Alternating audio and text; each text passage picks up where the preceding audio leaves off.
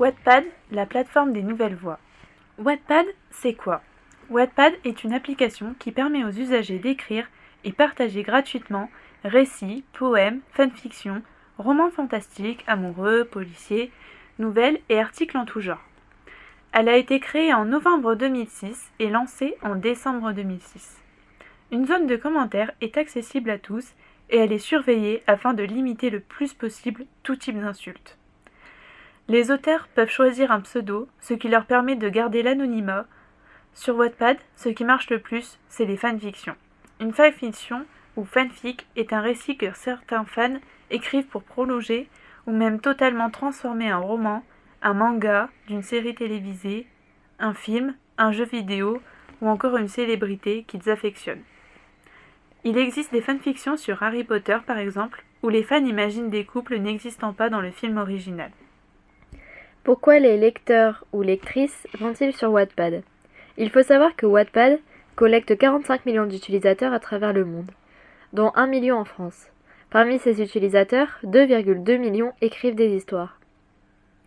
Les lecteurs utilisent Wattpad puisque c'est gratuit. Les écrivains sont accessibles à tous, on peut échanger avec eux, donner nos avis et conseils dans les commentaires pour qu'ils puissent s'améliorer. Wattpad est pratique, on a toujours ses histoires à portée de main. Mais quel impact Wattpad a sur le monde éditorial?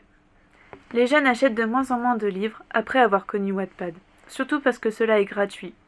Les lecteurs peuvent lire des histoires à volonté. Est-il possible de se faire connaître grâce à Wattpad? Certains auteurs, amateurs sur cette plateforme, arrivent à se faire connaître auprès du grand public, notamment Anna Tood. Sa saga fanfiction After, disponible en version papier. After est le premier tome de la saga littéraire After, écrit par Anna Tood et publié en 2014 aux États-Unis et en 2015 en France. Le livre raconte une idylle entre Tessa et Hardin.